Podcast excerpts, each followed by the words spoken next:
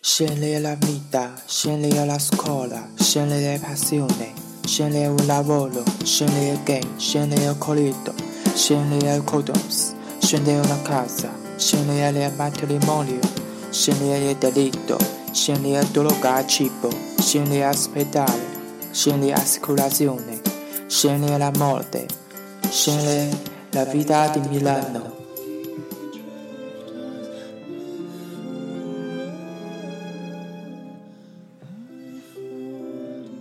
Hello，大家好，今天是闽南生活的第九十四期广播，我是主播天天。今天邀请的嘉宾是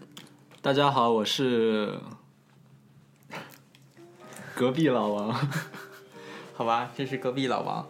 嗯，今天主要是怎么说呢？因为广播已经停播了快两年了吧。然后，其实如果大家还能收听到这期广播，真是挺幸运的。如果这些粉丝，因为今天讲一讲是巴塞罗那的那些事儿。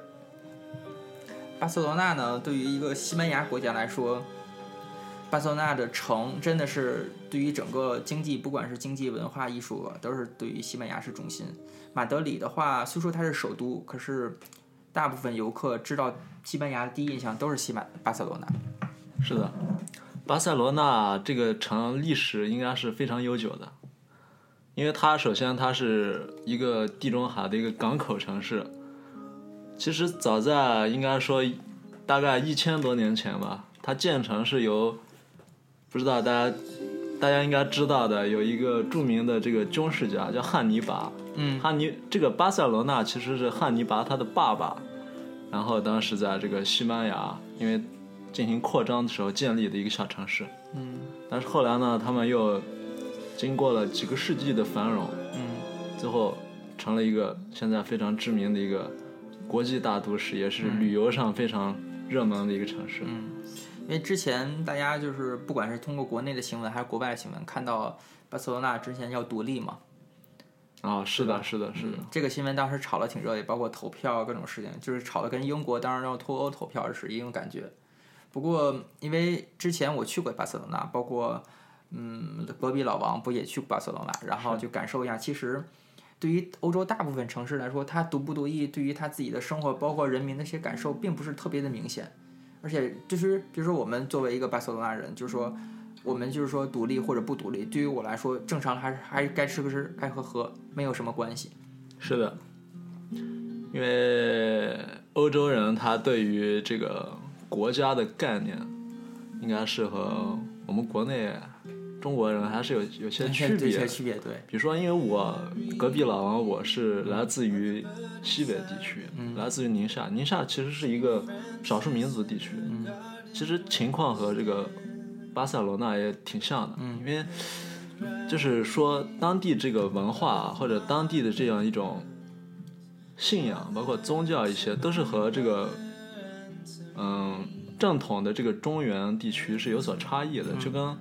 嗯就跟这个巴塞罗那和马德里中央政府之间差异还是有些类似的。嗯但是为什么中国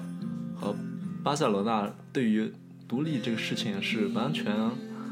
可可能说是不一样的这对种两种概想法念，两种概念，因为。嗯、在中国，虽然说无论是你在新疆还是西藏，甚至是一些少数民族汉文化没有进入的地方，他都认同自己还是一个中国人，对，因为他在他们心中呢，他应该是在中国人心中，国家概念是一个非常重要的一个对概念。包括我们说国家，国家就是从由家到国，嗯，然后在他们心中是非常，在我们心中是非常重的，但在欧洲就不一样。他们首先认为个人的一种权利，或者一个小个体的权利是不能侵犯的，嗯，就是就跟简单来讲就是人权吧。他们认为人权非常高，甚至有些人可能认为人权比主权还要高。嗯，所以他们就遇见这种矛盾的时候，他们首先想着我个体的权利能不能得到保护。嗯，巴塞罗那就是这样，因为巴塞罗那这个地方就是，相信你当时作为摄影师，就是也去感受过对，它有很多很多美丽的建筑，嗯，而它的建筑又和这个包括艺术文化又和这个马德里非常不一样。是，马德里，嗯，马德里来说，就是对我感受这两个城市最大的一个区别来说，巴塞罗那更加奔放一点人民的生活，因为有可能是因为它的地理环境，因为靠近海边嘛，有可能包括那个地区啊，加泰罗尼亚地区整人群整个人的概概念，包括其实马德里人嘛，大部分其实景点儿就很少很少，不过不像巴塞罗那这么多，包括还有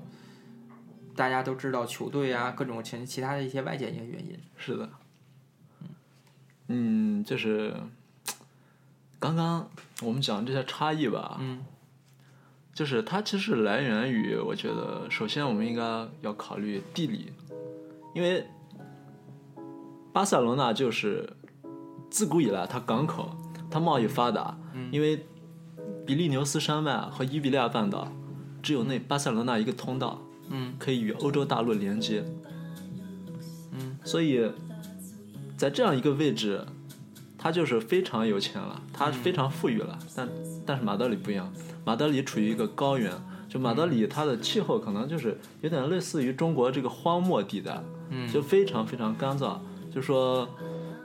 在这样一个地方，它作为一个城市呢，它就是以行政的力量出现的。嗯就一开始它不是说我我经济发达，嗯有好多好多穷人穷人，啊然后过来定居，然后做生意。他不是这样的，他基本上就是，因为他处于西班牙的中心，所以大家都来来马德里。嗯但是巴塞罗那就不一样了，巴塞罗那这个地方呢，就说之前说了，它商业非常发达，而但是同时它也非常多元，因为之前西班牙这个国家前身可以说由两个国家组成，一个国家就是以马德里地区为首的，当时有一个家族，另外一个家族就是以巴塞罗那为主的有一个家族，那个家族叫阿拉贡，嗯所以后来他们建立一个国家叫阿拉贡王国。嗯阿拉贡王国就是它强盛的时候非常强大了，包括意大利的这个萨丁岛呀，嗯这个西西里呀，嗯都是其实是阿拉贡地区的嗯统治的范围，嗯就包括现在萨丁岛的这个官方语言嗯也是加泰罗尼亚语，嗯有有一种是加泰罗尼亚语，就是说它的遗留是非常嗯影响是非常粗呃非常可以说是显著的，你说的这个让我想到，就是跟意大利的威尼斯地区其实是相同的，因为当时威尼斯真是海上帝国了，整个包括现在来说，威尼斯用的一些门牌号码，啊像比如说意大利的一些面貌，根本就是不一样，两套一种方案嘛。是的，嗯所以这就矛盾就起来了。嗯所以他们两个国家后来是阿拉贡的王子娶了马德里的公主，嗯所以两个家族说我们的地盘合到一起组成一个国家，那就西班牙。嗯但是巴塞罗那作为一个非常有钱，哎，我比你 有钱，但是你为什么说马德里是首都要管我巴塞罗那？嗯所以马德里，因为它是一个高原地带，当时它那个地方是出产骑兵，可以说民风比较彪悍，喜欢斗牛嘛，嗯对吧？那是对都是很危险的运 动，可以说就是嗯说不好听的，就是经常有这个不小心被就被牛撞啊 死，对，经吧常现在也是经常出现对这对事对儿。嗯所以他们处理事情的时候可能简单粗暴吧，嗯就说，嗯、巴塞罗那人说，哎，我要独立，嗯就是在历史上很多时期都出现过，就说呃巴塞罗那刚有点 不服，然后马德里就派出军队嗯就去打巴塞罗那，嗯把很多巴塞罗那人抓起来，然后嗯进行一些白色恐怖呀，嗯或者杀掉呀，嗯就是最著名的应该是十七世纪收割者战争。嗯然后呃当时也就是加塞罗尼亚又觉得不服了，凭什么你要管我？嗯啊，我要追求自由。马德里立刻就派了军队，嗯然后呃当然最后还是马德里也比较强大，嗯然后加泰罗尼亚很多人就是被抓起来，然后被杀掉。嗯然后当时有个作曲家就写了一首歌叫《收割者》，然后这首歌就是被加泰罗尼亚人作为他们的国歌，包嗯括他们建国，就前段时间轰轰烈烈，也也把这个作为他们的国歌，就是说他们就是把这个反抗已经深入骨髓了，可以这样说。嗯。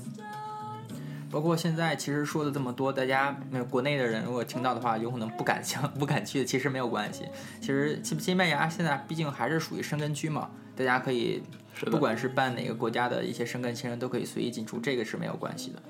西班牙，呃，西班牙最文化最包容的地方，可能就是巴塞罗那，嗯因为巴塞罗那我们都去看那个原来安东尼高迪的建筑，嗯，那个可以说世界上知名度非常高。对，他用那个彩色的瓷砖呀、马赛克呀，非常漂亮，嗯，可以说绚丽无比。然后加上它又是一个滨海城市，嗯，有着非常好的这个海边的景观。我当年去巴塞罗那的时候，嗯就是 在那个海边，一直就是从城市的这一头就一直走走走走走，一直看了各种各样的人，嗯各种肤色的人，嗯各种信仰的人都会在享受同一个城市，嗯非常自由。嗯就是因为过去应该西班牙曾经被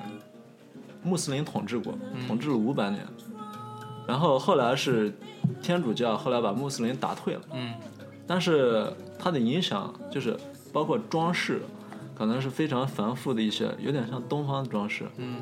都是有有着这种文化上的互相影响。巴塞罗那人当然也非常好客了，嗯就是他们非常非常好客，非常热情，大家可以尽可能的去对，去转一转去。转一尤转。其夏天的时候可以推荐大家去，因为夏天，毕竟欧洲对于阳光来说真是挺眷恋意大利和西班牙的。对，然后他们夏天的沙沙滩上可以滑下去，可以去晒晒黑啊等等都可以。是的，那个海边，嗯、怎么说呢？西班牙巴塞罗那海边的，经常会有一些很很有趣的表演嘛，嗯包括这个他们的一些搭人塔，嗯，还有一些节日活动，节日活动、木偶呀，嗯对，啊，都很有意思啊。每年的六月份还有那个音乐节在巴巴塞罗那。啊，是吗我？去参加过了，哦然我后也感觉真的挺不错的。还有那个就是有个仲夏夜之之夜嘛，有个有个节日是六月二十多号，我记得是每年这个、啊这个日子。因为那天吧是怎么不不一定是规定那天嘛，只不过六月份六月中旬真的是首先是非常热，对于地中海地地区的国家来说，第二来说，包括人民的一些热情，包括你像意大利有好多一些节日啊，包括围绕着六月去展展开，也是有很多的。大家可以推最佳旅游季节其实就是五六七三个月了。八月份其实八月份你也知道，就是大部分对于欧洲来说，八月是放放假的一个季节。是的，嗯而且我去巴塞罗那应该是几年前了。就巴塞罗那，因为它本身旅游业就非常发达，嗯所以它对游客可以说有一些非常好的福利吧。嗯就是当时就是米兰好像还没有这个公共 WiFi，哦对，你来是之后再对，之后才有的。然后我们当时去巴塞罗那一看，哎，这个城市你随便做一公园就可以用它那个免费的，还不错。对，是更方便。别看这国家，其实现在来说啊，欧洲国家经济最差的就是呃西班牙、葡萄牙、意大利还有希腊了嘛，这四个国家经济。不过它的文化底蕴，包括它的政府对于一些嗯看不见的一些投入，真是挺大的。对对对，这这四个国家不有那个呃用一个单词叫 pigs，吗嗯，是那个对，葡萄牙是 p，对然后意大利是 i，呀嗯，然后这是希腊希腊对，S ，s 是是西西班牙，牙。对不过不过它这是他们自己的一种戏谑吧嗯，对，就是一种比较包容的态度。嗯啊不过自嘲的一种态度。对，欧洲最文化最发达的地方啊还是在这些地方，嗯希腊、西班牙、意大利，嗯。反正我觉得都是城市都是非常美丽的。然后咱说一些具体的一些景点儿吧，包括西班牙，你比较推荐的一些东西吧。嗯巴塞罗那的去巴塞罗那必看必看就是圣家族大教堂，嗯因为当时，呃，安东尼高迪本身就是加泰罗尼亚人，嗯这个建筑师很有意思啊，他就是他这人首先性格很倔强，嗯当艺术艺术家嘛，都会有一种倔强，而且他这个人也非常喜欢自由，嗯说他从来不说西班牙语，嗯虽然他会说，但他也不说，他出门都是带带一个翻译，嗯把他的加泰罗尼亚语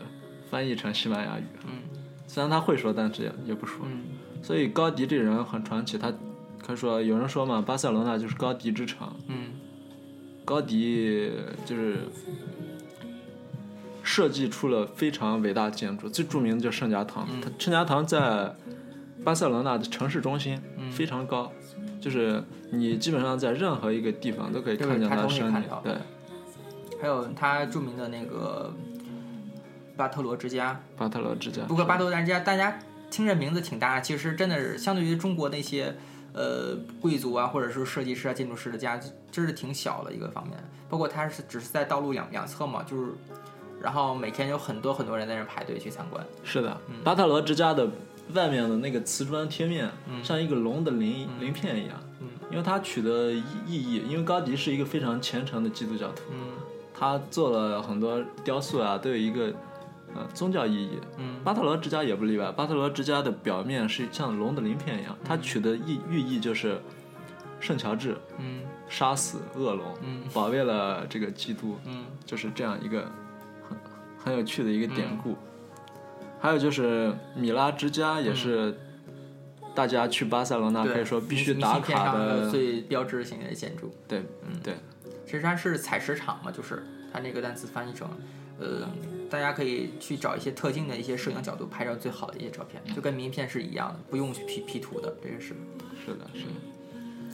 嗯，说到这么多的话，说了半天吃吧，你对西班牙饭啊各这方面有什么看什么？其实因为因为我本身算是一个口味比较重的人吧，嗯然后然后我到了西班牙之后发现，西班牙这个饭和我们那边的饭非常像，就是我我很喜欢西班牙饭，嗯因为可能首先它放的盐比较多，然后再一个有很浓的汤汁，嗯用一些天然食材进行一些简单的烹饪之后，就会有非常美妙的口感。嗯就是一般大家都会去吃墨鱼饭，啊嗯当时我们也是，我们一行好像四个人，嗯就是在这个港口，因为我们当时是坐船去的嘛，从意大利，从热那亚嗯出那我发，这样吧，嗯然后坐了十一个小时船，嗯然后坐船还是，如果你不晕船的话，坐船应该是嗯一个比较好的的，一件对事，情，嗯享受的一件事情。然后我们到达巴塞罗那的时候是晚上，然后晚上之后我们就一下去就走着走着就饿了，就点了一个墨鱼饭，然后也是比较有特色的。对，西班牙海鲜饭啊等等，就是用海鲜材料做的一些饭。其实它跟意大利一些海鲜饭其实差不多，是都是米非常那种偏硬的一种米。嗯，他们这边的米其实都是一种比较长，嗯，每个人都看得到的。对，非常长，但是他们做米也不做完全熟，是嗯表面上一层软了之后，里面就硬。不过这也是和汤汁混合最好的一种嗯方法，因为如果米做的很软的话，就你一倒那个汤汁可能就是成一个糊状和米，嗯就是既不好吃也不好看。嗯我我觉得是这样。 嗯，是。巴塞罗那吃的话，如果大家不愿意去一些特别有名的老店啊，把网上推烂了一些店啊，大家可以去市场。巴塞罗那有著名的水果市场、海鲜市场，可以去看一看。因为我觉得每个国家的市场可以，每个城市的市场可以，甚至于可以真正了解这个国家的人去做什么，每天在干什么，进入他们的实际生活，可以看一看，看一下当地人的生活，挺好的事情。是的，巴塞罗那最著名的那个市场就是，呃，那个名字突然忘了，就是在老城区嘛，老城区那个三一教堂附近，嗯然后那个市场就是它的设计也是非常传奇了，设计者，嗯就设计者她当时是一个女女女设计师，嗯那个女设计师她和她的丈夫都是一个设计师，嗯不过她的丈夫后来就是因为车祸去世了。嗯所以它建设的这个设计是建设的这个市场呢，就是当时她和丈夫一起，就是说我们要怎么怎么设计这个市场，但是她丈夫就是很不幸就出车祸去世了，所以她就独自完成了这个嗯建筑。当时我去这个建筑也是非常的有张力，嗯然后它的旁边是一个废墟，然后表皮是一个非常漂亮的一个颜色，从高空可以说是作为现在设计的一个经典案例，嗯然后被各国的人所参观学习。还有就是我们知道了一个巴塞罗那那个道叫什么兰布兰布布拉兰布拉大兰布道拉，嗯大，兰布拉大道。然后它我之前有去过，因为也总会能去到这条大道嘛，就是嗯看到好多表演的艺术家呀，在旁边一些街头艺人的表演，觉得挺挺好的一事儿。跟我觉得他这个表演的方式跟其其他的国家的方式并没有什么太大的不同，可是就是他们的那种感觉跟意大利的一种完全是不一样的。嗯，就是相互的一些，他们可以相互的一些对话互动，我觉得挺好的一事。不是世界上意大利，比如说意大利都是这样，看米兰都是，比如说你画画一个地儿，画一个圈儿，呃，我们一个小小队，小队在这边不管跳舞啊、唱歌还是表演什么，这是在自己的范围内，它是一个活动一个区域。是的。嗯，啊其他的，嗯，嗯你说，其嗯，其他的话，哎，你刚刚说那个呃呃那个兰布罗大道是吗嗯？对兰布罗大道还有一条就是对角线大道，嗯，就是其实当时我去巴塞罗那，然后晚上的时候我就想，哎，我不要带地图了，就不看地图了，走哪儿算哪儿。然后我就走走走走走，然后当我要迷路的时候呢，就发现有一条